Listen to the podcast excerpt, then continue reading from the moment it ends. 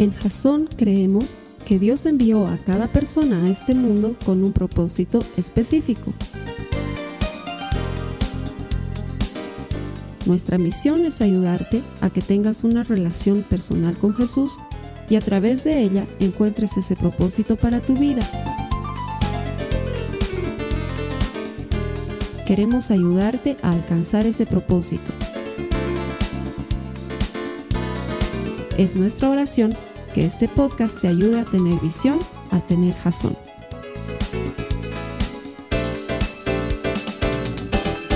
Vamos a cerrar la serie Desierto. Creo que, no sé tú, yo tengo la sensación de que hemos abarcado mucho en estas últimas cinco semanas. Tengo la expectativa de que hayas aprendido muchas cosas en el desierto porque eh, eventualmente en algún momento de tu vida vas a volver a pasar por un desierto si es que no estás en un desierto ahora. Y ojalá hayas aprendido las cosas que hemos estado compartiendo, que primero es Dios el que te lleva al desierto. Ninguno va a un desierto por voluntad propia, es Dios el que propicia e incluso ocasiona desiertos en nuestras vidas. ¿Para qué?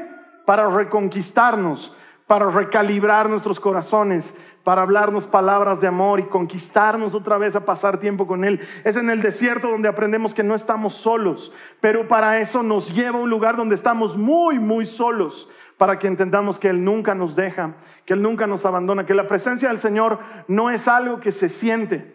A veces sí se siente, pero no siempre la vas a sentir y eso no significa que Él te haya dejado. Él siempre está contigo. La presencia de Dios es algo que se sabe.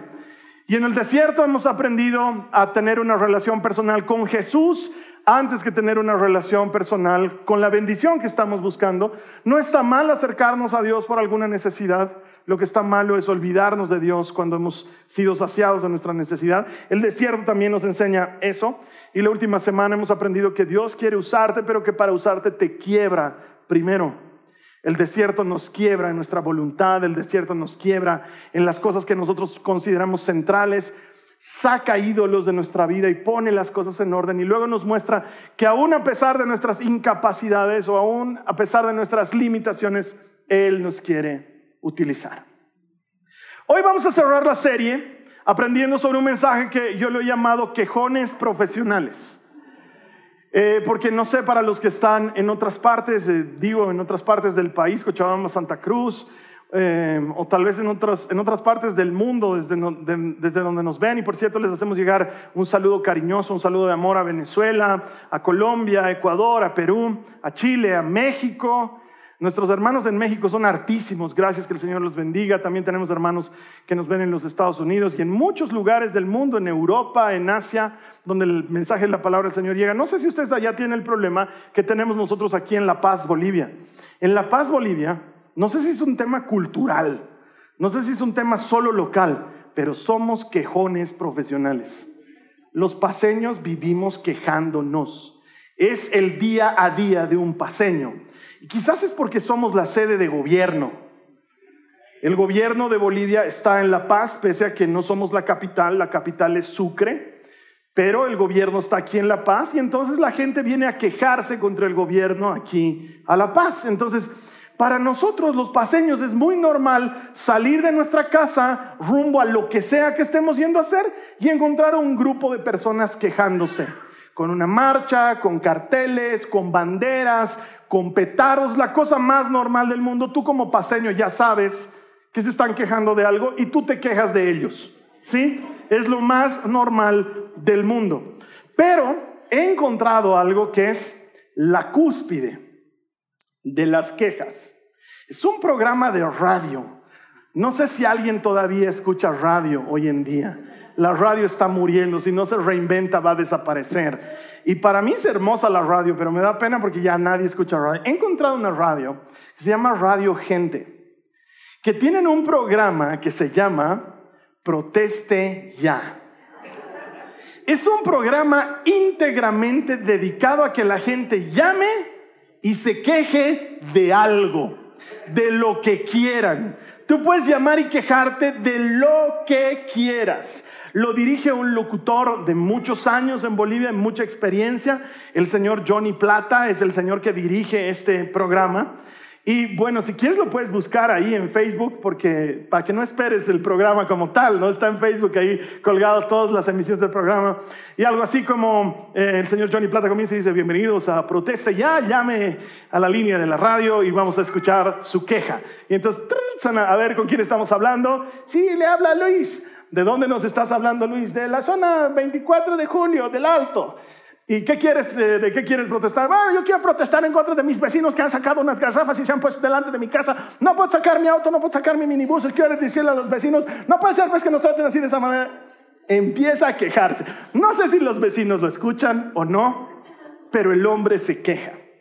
Y luego llama Maritza de la zona norte y se queja porque hace tres días que los de EPSAS han abierto un hueco en el piso y no vienen a arreglarlo. Y ya tienen agua, pero está ahí el hueco y los niños se pueden caer en el hueco y los autos se pueden entrar en el hueco. Y entonces se queja y luego llama Ramiro de la zona sur y Ramiro dice, yo me quiero quejar en contra de los políticos, estoy cansado de sus politiquerías. Los temas más diversos de la vida. Yo creo que si tú llamas y dices, me quiero quejar en contra de mi marido, es un desobligado, no trae para el gasto en la casa. Yo creo que muy fácilmente lo puedes hacer porque el programa da para eso. Y para mí es la cúspide de las quejas. O sea, más allá de eso, no creo que pueda existir. El paseño ha encontrado la manera de quejarse hasta por medios de comunicación. O sea, realmente somos quejones profesionales, pero no creo tan profesionales como los israelitas. Si hay un pueblo que sabía de quejas, eran ellos. Por Dios que tú lees la historia de Israel en el desierto y los vas a encontrarse quejando una y otra y otra y otra vez. Se quejaban, ni bien salieron de Egipto, que por qué nos sacan de Egipto. Estábamos mejor en Egipto. Que empiezan a avanzar en el desierto, tenemos sed, no hay agua y empiezan a sufrir de eso ya también. Que si Dios les da agua, que no nos gusta solamente tener agua porque tenemos hambre. Y entonces se quejan de que tienen hambre. Dios les da de comer. ¿Qué es esto que nos ha dado de comer? Si ni sabor tiene, tan desabrido, tan desagradable. Extrañamos Egipto, queremos volvernos a Egipto. La carne en Egipto era deliciosa, la cebolla en Egipto era deliciosa, las papas en Egipto eran deliciosas. Nos volveremos. Llegaron a decir sería mejor morirnos antes que haber salido al desierto. Y se quejaban de Dios y se quejaban de Moisés, que por qué Dios le habla solo a Moisés? ¿Acaso nosotros también no somos hebreos? Además, él es medio egipcio. ¿Por qué le tienen que hablar solo a él? Que nos hable también a nosotros. Dios les habla, que ya no nos hable. Da miedo cuando Dios habla, que te hable nomás a ti, Moisés. ¿Por qué nos quiere hablar el Señor? Nos debe querer matar. Se quejan de Aarón. ¿Por qué Aarón tiene que ser sacerdote nomás él? ¿Qué tenemos nosotros que no podamos ser sacerdotes? Podemos quemar incienso nosotros también. Los israelitas vivían una suerte de queja tras queja tras queja todo el tiempo. Quejones profesionales. De hecho, mira lo que dice la palabra de Dios en el Salmo 78, los versos 16 al 19. Dice, de la tierra Dios hizo salir agua a torrentes y de la roca la hizo bajar como ríos. Sin embargo, ellos, quienes, los israelitas, seguían pecando aún más contra él. Cuando pasaron hambre y le pidieron comida, en su corazón lo estaban poniendo a prueba. Ellos se quejaron de Dios y dijeron, ¿será capaz Dios de darnos comida en el desierto? Esto es una constante. Cualquier pasaje que leas de Israel en el desierto va a incluir murmuración, y queja, protesta y queja. De hecho, Moisés pasaba largas horas atendiendo a la gente que venía a quejarse. A eso se dedicaban los israelitas. Y quizás tú pienses, y bueno, es que es normal quejarse, Carlos Alberto, están en el desierto, el desierto no es muy cómodo. Entonces obviamente la gente se va a quejar cuando está pasando por incomodidad. Y claro, es muy parecido a tener niños pequeños y meterlos en el auto e irte en un viaje por tierra unas cuatro o cinco horas lejos de tu casa. Llega un momento en que los niños se van a quejar. ¿Sí? Es parte de la incomodidad que estás viviendo, pero los israelitas lo volvieron un oficio, realmente eran profesionales en quejarse y tal vez es algo que nos pasa a ti y a mí, de hecho estuve revisando mi vida Eh, y he encontrado, porque te he contado que yo escribo un diario, entonces he encontrado mi diario y he revisado los años anteriores y digo, necesito mejorar porque me quejo todo el día. Paso quejándome el día, que si me duele mi espalda, que si me duelen mis rodillas, que si mi ropa ya no me queda, que ahora esta ropa me queda muy ancha, para que adelgazado, para que engordado, que si no me gusta esto, que si no me gusta el otro, quejas y quejas y quejas. Tanto así que un día lo tengo anotado ahí en mi diario. La Carly me habló y me dijo, ¿estás bien? Y yo le digo, sí, ¿por qué? Porque no sé si te das cuenta, pero todo el rato resoplas. yo, ¿what? Sí, todo el rato haces... Y cierto, hermanos, estoy trabajando, tocan el timbre y yo, y me paro. ¿Quién? Sí, señor, que queremos afilar los cuchillos. No. Vamos a sentar. Estoy trabajando, suena el teléfono. Aló. Y la Carly me dice, pero no solo cuando contestas el teléfono, tocan el... todo el rato. Entras al vestidor a elegir la ropa y... ¿Por qué te quejas? ¿Estás mal? ¿Te duele algo? No, estoy bien. Carlos A. ¿Por qué eres así, Carlos A? Y luego el Señor me agarró del cuello y me jaló la oreja. Porque vivo permanentemente insatisfecho. Encuentro motivos para quejarme. Y la verdad es que detrás de esa insatisfacción hay una verdad espiritual. Ponemos nuestros ojos en las cosas que no tenemos y que nos falta, y eso nos genera ansiedad y nos quejamos. Y eso quita nuestros ojos de lo verdaderamente importante. Por andar poniendo nuestros ojos en lo que no tenemos, dejamos de mirar lo que sí tenemos y con aquello que hemos sido bendecidos. Le prestamos más atención a lo que nos falta que aquello que Dios ya nos ha entregado y eso nos genera insatisfacción. En lugar de que los israelitas vean que ya son libres, que no son esclavos, están mirando que les falta una cocina donde cocinar porque en Egipto tenían cocina. En lugar de estar agradecidos porque nunca habían escuchado de Dios y ahora pueden verlo literalmente, se quejan porque es un Dios temible y peligroso. Y si quieres vas a encontrar motivos para quejarte todos los días, todo el tiempo. Y vas a traer ansiedad a tu vida y vas a vivir preocupado.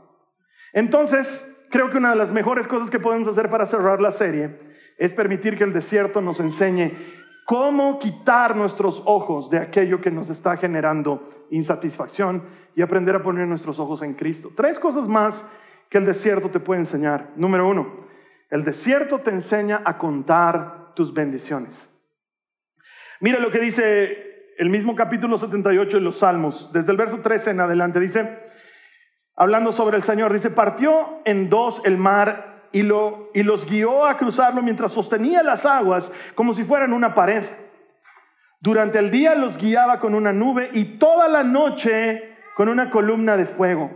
Partió las rocas en el desierto para darles aguas como de un manantial. Hizo que la roca, de la roca brotaran corrientes de agua y que el agua fluyera como río.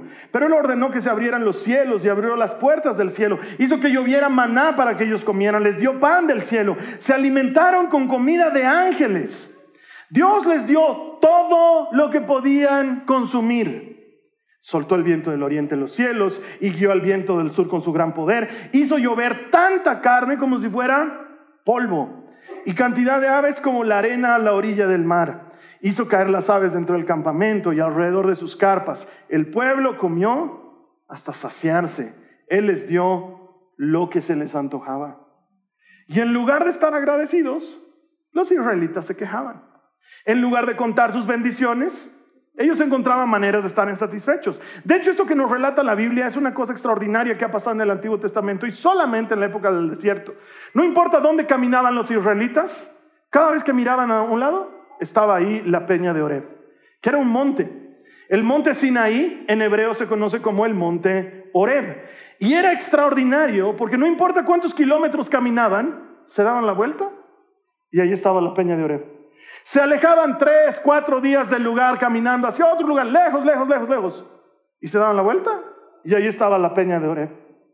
Es más, hasta el día de hoy, Los arqueólogos, los historiadores, están buscando dónde está el monte Oreb. No lo encuentran, no saben cuál es.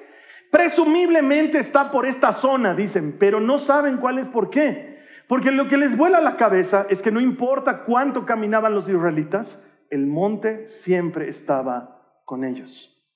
¿Cómo es esto posible?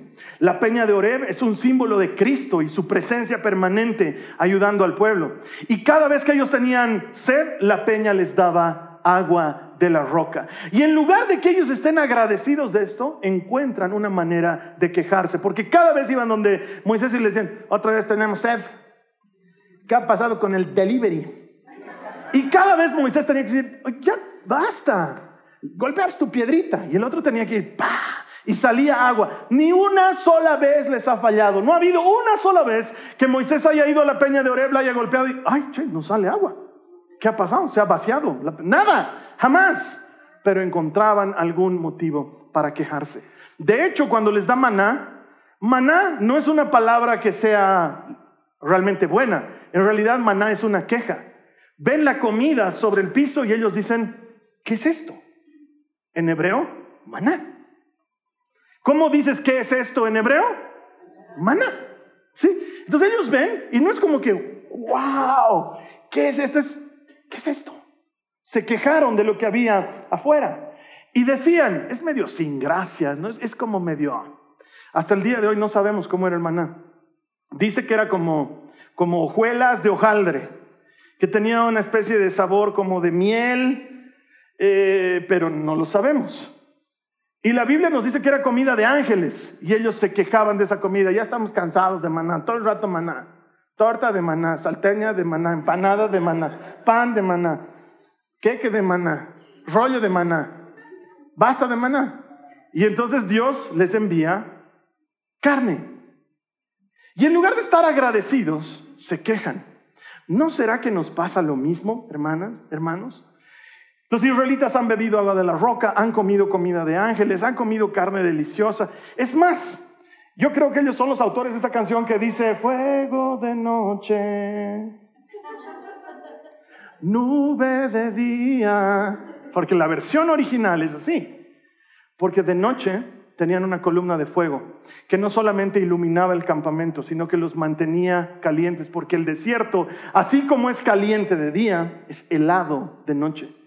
Pero ellos tenían su columna de fuego que los acompañaba donde sea que se movían, los iluminaba y los calentaba. Y de día, la misma columna se transformaba en una columna de nube que los protegía del inclemente sol del desierto y los acompañaba a todas partes y aún así ellos no estaban satisfechos. Mira lo que dice Deuteronomio en el capítulo 8, en el verso 4, dice, en todos estos 40 años, la ropa que llevabas puesta no se gastó y tus pies no se ampollaron ni se hincharon. No importa cuánto caminaron, Dios fue fiel con ellos y sin embargo encontraban motivos para quejarse. Entonces quizás el problema no está en la provisión de Dios, que Él provee lo necesario. Quizás el problema está en cómo lo vemos nosotros, porque sí, alguien puede decir, claro, mis vestidos nunca se han envejecido, pero estoy vistiendo como en los años 70. Eso también es una queja, ¿no es cierto? Los israelitas tenían ese problema. Si nosotros no cambiamos nuestro enfoque, entonces no vamos a ver las bendiciones, sino que vamos a ver lo que nos falta. Y quiero decirte esto, este mundo nunca te va a satisfacer. No hay manera de que en este mundo te sientas satisfecho. Este mundo no satisface a nadie. Entonces quizás tenemos que dejar de mirar lo que nos falta y empezar a agradecer por lo que sí tenemos. Estaba hablando un tiempo atrás, antes de que mi hija viaje en su, en su viaje de intercambio y ella nos decía sobre la época de cuarentena. No sé si te acuerdas, ¿quiénes se acuerdan de la época de cuarentena? 70 días encerrados en nuestra casa. 70 días estuvimos, no sé cuándo estuvieron en el exterior. Aquí en Bolivia fueron 70 días. Yo me acuerdo de los hermanitos dramáticos que ponían día número 2 de cuarentena. Hoy he lavado los platos. Por cuarta vez. ¿No Iban relatando su cuarentena. Estábamos hablando de eso con mi hija y ella dice, para mí esa ha sido la época más linda de mi vida. Lo recuerdo como la época más feliz de mi vida. Yo le digo, Nicole, pero estábamos encerrados. Y ella dice, sí, no teníamos que salir. He tenido tiempo para ordenar mi cuarto como yo he querido. Lo he dado vueltas N veces hasta que ha estado como yo quería. Tenía tiempo para eso. Y pasábamos clases virtuales que ella odiaba, pero dice era mejor que estar yendo al colegio porque podía estar en mi casa de pijama hasta la hora que yo quería. Y me acuerdo que cocinábamos juntos y comíamos cosas ricas y jugábamos juegos y podíamos estar despiertas hasta la hora que queríamos y al día siguiente no teníamos que madrugar. Y todo lo que ella se acuerda es lindo de esa época. La María Joaquina, por el contrario, no se acuerda de nada. Solo no se acuerda de nada. Yo me acuerdo que era feo. En un principio, mi, mi, primera percepción es no me gustaba. Me acuerdo que la primera vez que me tocó salir en la cuarentena rígida, salí disfrazado de uno de los personajes de The Walking Dead, porque así tenías que salir a la calle, es que no era que uno quería. A la Carly le empezó a doler la garganta, y dijimos, no, cuidado sea COVID. Todo, el mundo estaba con esa paranoia. Y entonces hablo con un amigo médico, me da una receta para unos antibióticos y me dice, tienes que salir disfrazado de astronauta a la calle. Yo no tenía pues, traje de astronauta, entonces lo más parecido, terminabas vestido como The Walking Dead, de veras. Sombrero, gafas, chalina, guantes, súper cubierto, una chamarra. Aquí, y salí a la calle y era completamente desierta. Los pájaros volaban encima de ti. Veías una de esas bolas de paja dando vueltas en la calle. Era horrible. La sensación que tenías, además, todos estábamos asustados en mayor o menor medida, pero cuando le escuché a la Nicole, mi perspectiva cambió. Porque sí, esa época ha sido muy bonita. Las he tenido las chicas ahí en la casa todo el tiempo y hemos hecho cosas divertidas con la Carly, con las chicas. Y es una época en la que he estado muy cerca con mi hermano porque vivimos casi lado a lado. Entonces, mientras todos tenían cuarentena rígida, nosotros teníamos cuarentena compartida. Nos íbamos a la casa del uno y del otro y jugábamos juegos y charlamos, veíamos películas. Hace una cosa muy bonita. Todo está en cómo haces tu enfoque. Si miras lo que te falta o agradeces por lo que tienes. Y ese es el problema de muchos de nosotros que no ponemos nuestros ojos sobre lo que verdaderamente vale la pena. Cuando las chicas eran chiquitas, eh, la María Joaquina tenía un año y medio, la Nicole tenía tres años y medio, la Carly ganaba muy bien en su oficina, en cambio yo ganaba tres mangos, entonces decidimos dejar de tener empleada en la casa y yo me quedaba en la casa, yo era el amo de casa. Fui amo de casa durante tres años. Esto es ir al mercado, hacer las compras, lavar la ropa, planchar la ropa, preparar la comida, cambiar a las chicas, cambiar pañales, la María Joaquina todavía tenía año y medio, eh, atenderlas, peinarlas, vestirlas, hacer todo lo que hace una ama de casa. Y en un principio, en esa época, claro, yo me quejaba. Llegaba la Carly en la noche, yo tenía una lista de quejas de la María Joaquina, otra vez se ha comido crayones. ¿Puedes creer que se ha comido crayones? No sabes cuán cara está la papa y la carne que te venden es oreada, sabe mal. Voy a cambiar de mercado. O sea, era una lista de quejas y me duele mi espalda de tanto planchar y las chicas no paran de ensuciar. Pero ahora que lo veo con otra perspectiva, han sido los tres mejores años de mi vida. Los mejores. Las tenía las chicas chiquitas y disfrutaba de ellas. He aprendido a peinar cientos de peinados, trencitas, coletas, colitas. He aprendido a hacer de todo porque tenía las chiquitas. Y en las tardes, después de haberlas hecho comer, porque les hacía comer, luego las llevaba a mi dormitorio y las hacía dormir. Las hacía dormir. Se echan y se duermen. Y la Nicole peleaba un poco porque no le gusta dormir en la tarde. No, hijita, se duerme, es palabra de Dios. Uno tiene que... Duermes. Y se dormían. Les ponía el programa de televisión más aburrido del mundo y se dormían. Y cuando ellas dormían, yo dormía. Porque estaba molido y necesitaba dormir.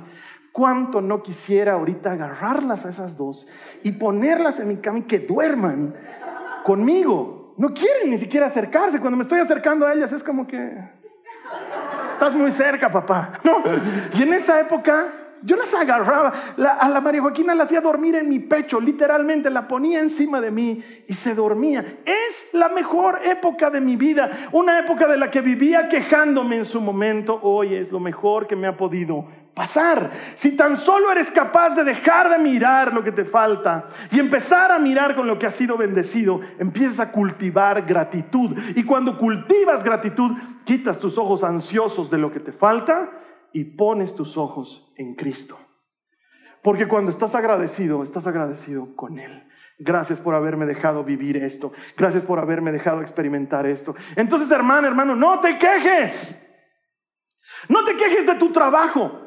Ese trabajo del que tanto te quejas es el sueño de todo desempleado.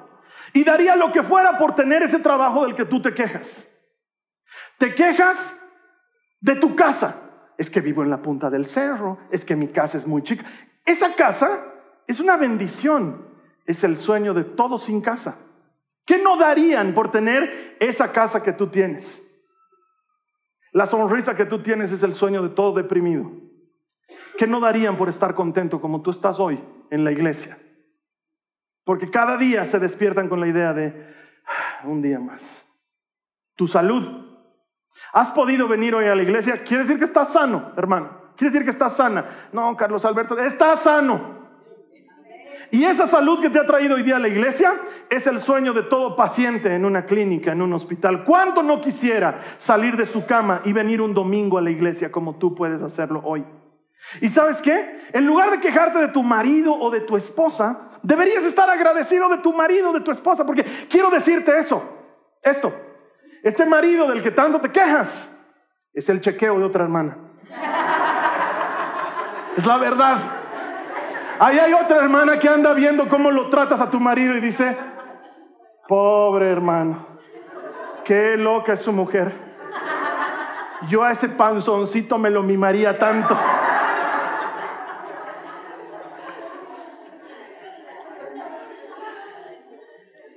En lugar de quejarte de tu estilo de vida, en lugar de quejarte de tus hijos, dale gracias a Dios que tienes vida, que tienes hijos, alguien más quisiera tenerlos y no los tiene. Y cuando empiezas a cultivar gratitud en tu vida, pones tus ojos en Cristo. Entonces, la siguiente vez que sientas que falta algo en tu vida, porque siempre va a faltar, porque este mundo no satisface, dale gracias a Dios por lo que sí tienes. Cada vez que mires algo que falta, dale gracias a Dios por lo que sí tienes. La segunda cosa que el desierto te enseña es a pasar de esclavo a libre. 430 años estuvieron esclavos los israelitas en Egipto. 430 años les llevaron a olvidar no solamente su identidad y su propósito, sino les llevaron a olvidar la libertad. Ellos ya no sabían lo que era sentirse libre. Y de pronto un día, en medio de su libertad en el desierto, tienen que hacerse cargo de ellos mismos, porque ya no solamente es caminar tranquilos, ahora hay enemigos, hay que defenderse. Y ellos son obreros. Solo saben hacer ladrillos, solo saben juntar barro y paja, no saben hacer nada más y ahora tienen que pelear una batalla. Mira lo que dice Éxodo en el capítulo 17, los versos 8 en adelante. Dice, mientras el pueblo de Israel aún se encontraba en Rafidim, los guerreros de Amalek los atacaron. Así que Moisés le ordenó a Josué, escoge a algunos hombres para salir a pelear contra el ejército de Amalek. Mañana yo estaré en la cima de la colina sosteniendo la vara de Dios en mi mano. Como resultado, Josué aplastó al ejército de Amalek en la batalla. ¿Cómo lo lograron si son solo obreros? Es el desierto el que te enseña a pasar de ser un obrero esclavo a ser un guerrero libre. En el desierto es donde aprendes eso. Algo cambia en tu mente. Pero ¿cómo sabes si eres libre si sigues viviendo como esclavo? Porque el problema de los israelitas es que seguían viviendo como esclavos. Y cuando vino un ejército a atacarlos, ¿qué crees que hicieron? Quejarse. Si hubiéramos estado en Egipto, Egipto nos hubiera defendido. Pero ahora estamos solos, nosotros nos tenemos que defender. Hoy es el precio de ser libres. Porque antes eran esclavos y ustedes en su mente siguen viviendo como esclavos. Y lo mismo pasa con nosotros. Yo vengo a decirte que Jesús ya pagó el precio de tu libertad. ¿Cuántos dicen amén a eso? Jesús ya pagó el precio de tu libertad, ya lo hizo, ya está cancelado. Es más, no solamente pagó el precio, porque había un precio por nuestra libertad y Él lo pagó. Pero no conforme con pagar el precio, Él entró en la prisión y rompió el candado y abrió la puerta y te hizo libre. Lo único que no hace, porque eso te toca a ti, me toca a mí, es sacarte de la prisión. Tú decides si te quieres quedar ahí dentro o si quieres salir y vivir como libre. Porque mi hermano, la cuenta está pagada, el candado está roto, la puerta está abierta, pero tú decides si vas a vivir como libre o no. Porque muchos de nosotros decidimos seguir viviendo como esclavos. Mira lo que dice Juan en el capítulo 8, en el verso 36, dice, así que si el Hijo los hace libres, ustedes son verdaderamente libres. Si el Hijo te hace libre, ya eres libre. ¿Qué quiere decir eso? Que puedes elegir. Nadie que haya sido hecho libre por el Hijo peca como esclavo. Si tú pecas, es porque quieres. Se tenía que decir y se dijo. Si tú pecas, es porque quieres. Porque Él ya te hizo libre. Nadie puede decir, ay, el enemigo me ha atacado, me ha hecho pecar, mis manos ha puesto encima, yo no quería poner, Él ha puesto mis manos, me ha hecho disfrutar. No. Eso lo haces porque quieres. Porque si el Hijo nos hace libres, somos verdaderamente libres. Tú decides si sigues siendo esclavo del vicio o si dejas el vicio. Tú decides si sigues siendo esclavo de tu mal carácter o cambias tu mal carácter. Tú decides si sigues siendo esclavo de las quejas y de los lamentos y de las murmuraciones o si eres libre y empiezas a disfrutar y a agradecer y a compartir. Tú decides porque todo aquel a quien el Hijo hiciera libre, libre es en verdad. La Biblia nos dice que esta batalla la ganaron mientras Moisés estaba en la cima del monte con las manos levantadas. Y hay mucho que podría explicar ahí, de hecho toda una prédica se lo podríamos, toda una serie, es más, haremos la serie Moisés y las manos levantadas. Todo se puede explicar ahí, pero yo te lo explico en sencillo. Uno levanta las manos cuando es libre. Eso es lo que pasa cuando eres libre. Cuando tú tienes, han visto la casa de papel, ¿cómo salen los rehenes cuando los liberan? Salen así, libres, felices. ¿Por qué? Porque ya no son esclavos. Moisés era el que tenía las manos levantadas contra los que tenían las manos levantadas en contra de Israel. Moisés levanta las manos porque nadie le levanta la mano a los hijos de Dios. Moisés levanta las manos porque son libres. Y mientras Moisés levantaba las manos, ellos prevalecían en la, en la, batalla. Moisés se cansaba, porque cansa levantar las manos, y empezaban a perder. Entonces decía, todo el rato tengo que levantar las manos. Entonces lo hacen sentar en una silita de piedras, y Ur viene a sostenerle una mano, y Aarón viene a sostenerle la otra, y dice que Josué aplasta a los amalecitas. ¿Por qué? Porque cuando eres libre, puedes aplastar lo que antes te tenía cautivo. Si antes estabas esclavizado por algo, hermano, hermana, vengo a decirte, el candado está roto, la puerta está abierta, el precio está pagado, eres libre, eres libre y puedes vivir como libre. Los esclavos se quejan, los libres disfrutan. Los esclavos se quejan, los libres disfrutan. Los esclavos se quejan, los libres disfrutan. Ya no hay nada que me detenga, puedo vivir tranquilo. Gálatas 5.1 dice, por lo tanto, Cristo en verdad nos ha libertado. No es cuento, en verdad nos ha libertado. Ahora, asegúrense de permanecer libres. No vuelvan a ser esclavos, permanezcan libres, no se esclavicen de nuevo a la ley. Y aunque esta cita bíblica en su contexto está hablando de los que querían volver a la circuncisión y a comer kosher y a guardar el Shabbat, en realidad lo está hablando para todo. Si tú ya has sido hecho libre, ¿qué haces volviendo al pecado? ¿Qué haces volviendo a consultar cosas que no debieras en tu computadora? ¿Qué haces volviendo a ir a reuniones que solamente te llevan a chisme, a juicio y a murmuración? ¿Qué haces volviendo a ir a fiestas donde tú sabes que te vas a perder? Ay, hermanos, es que si fuera libre no volvería a caer en el alcohol. Caes porque quieres, porque también puedes decir no. Así como dices no cuando te ofrecen brócoli, ¿no ve? Ah, claro, a eso dices no, pero al otro puedes decir no. ¿Sabes por qué? Porque eres libre. El desierto te enseña a pasar de esclavo que se queja a libre que disfruta. Y por último, el desierto te enseña a vivir bajo un pacto. Los, israelitas, aprendieron de pactos en el desierto. Mira lo que dice Éxodo 24 en el verso 3. Dice, después Moisés descendió y le repitió al pueblo todas las instrucciones y ordenanzas que el Señor les había dado. Y todo el pueblo respondió a una voz, haremos todo lo que el Señor ha ordenado. En el desierto es donde aprendes a obedecer. Haces pacto y entras en obediencia. Pero hermano, ¿acaso nosotros no estamos en la época de la gracia donde todo me es permitido? Claro, todo te es permitido, pero no todo te conviene. Nosotros no obedecemos a Dios para lograr algo de Dios. Nosotros obedecemos a Dios como una respuesta de amor a Él. Tú moriste por mí, yo viviré para ti. Te hago caso, es mi manera de decirte, te amo. El Señor busca un pacto con nosotros para que le hagamos caso, porque lo que realmente le impacta es cuando le crees y le haces caso. Es como Josué delante del pueblo diciéndoles, elijan, ¿Van a servir a los dioses que sus padres sirvieron en el desierto o van a servir al Señor de los ejércitos? Porque mi casa y yo serviremos al Señor. Esta es una historia de lealtad. ¿A quién le vas a dar tu lealtad? La manera en que le das tu lealtad a Cristo es haciéndole caso. No lo digo yo, lo dice Él.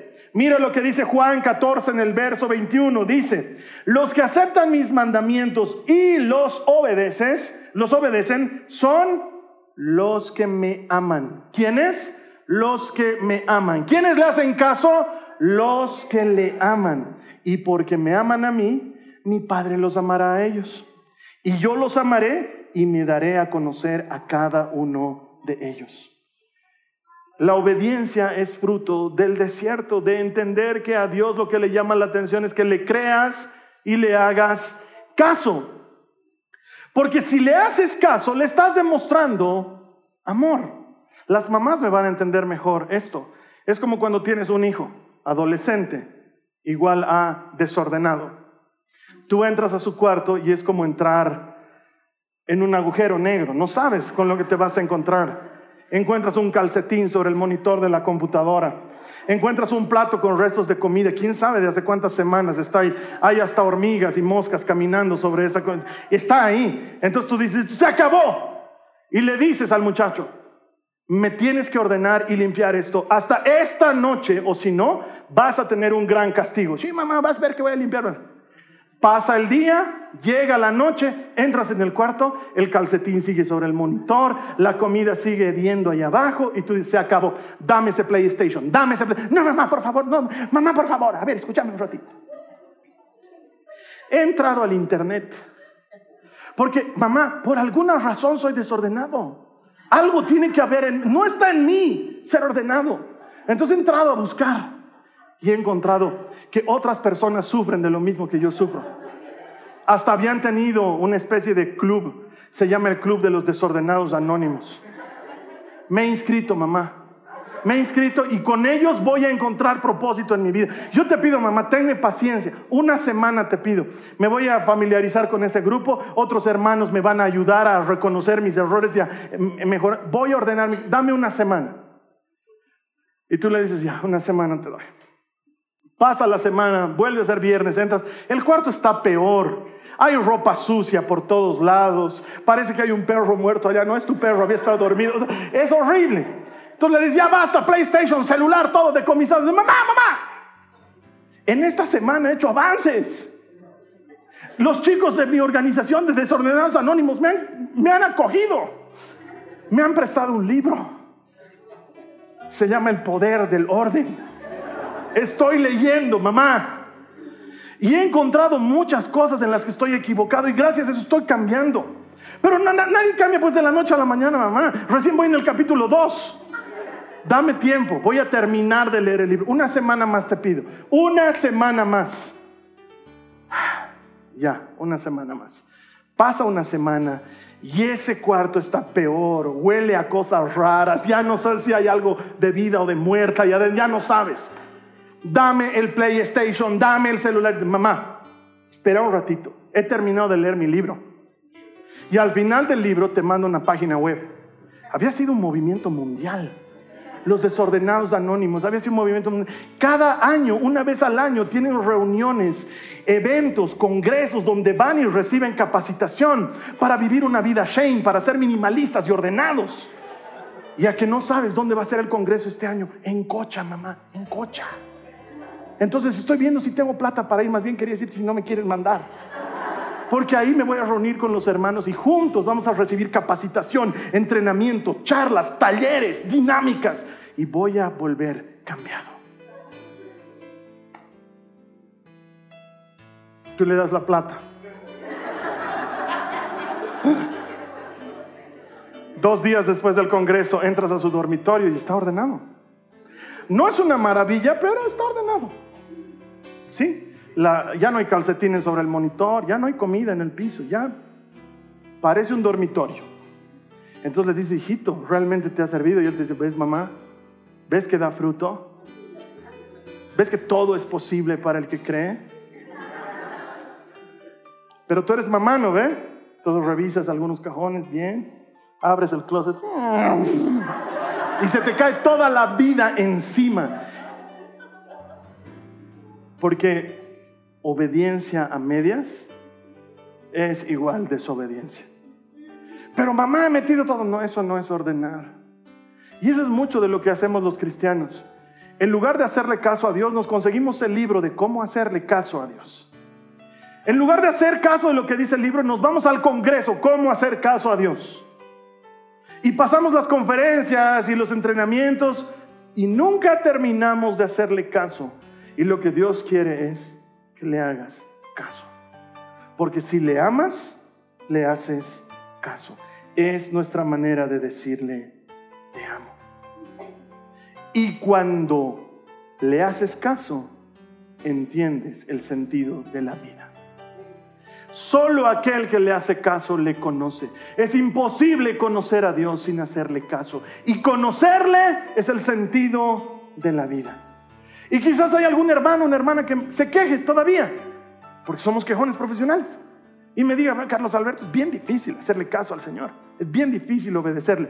Es difícil cuando eres esclavo. Cuando eres libre, ya no es difícil. Mira lo que dice Primera de Juan en el capítulo 5, en el verso 3 y 4. Dice, amar a Dios significa obedecer sus mandamientos. Y sus mandamientos, ¿qué dice ahí? No son una carga difícil de llevar. Pues todo hijo de Dios vence este mundo de maldad y logramos esa victoria por medio de nuestra fe. Cuando le conoces, le haces caso. Y cuando le haces caso, le conoces más y entonces no es difícil. Obedecer es la respuesta de amor que nos acerca más a Dios. Eso solo lo aprendes en el desierto. Y a veces hay que pasar por circunstancias extremas como un desierto, donde todo es feo, donde todo es árido, donde todo es difícil, para que te des cuenta que lo que estabas necesitando era hacerle caso. Y una vez que le haces caso, tu vida cambia para siempre. Pero Carlos Alberto, yo de cuando en cuando desobedezco, yo también. Nos pasa a todos. Pero una cosa es equivocarse y caer y otra cosa es perseverar en el pecado. Son dos cosas distintas. ¿Y sabes qué valora Dios? Que tú hayas vuelto otra vez a casa y que hayas decidido otra vez hacerle caso y que hayas decidido guardar su palabra y caminar en sus mandamientos. Eso es algo que Él valora. Esta ha sido una producción de Jason Cristianos con Propósito. Para mayor información sobre nuestra iglesia o sobre el propósito de Dios para tu vida, visita nuestro sitio web www.jason.info. Allí encontrarás muchos recursos para animarte en tu relación con Dios, enseñanzas, nuestro blog, prédicas y mucho más. Te lo deletreamos www.jazon.info on.info. También puedes visitarnos en nuestro sitio en Facebook www.facebook.com barra Que Dios te bendiga abundantemente. Muchas gracias.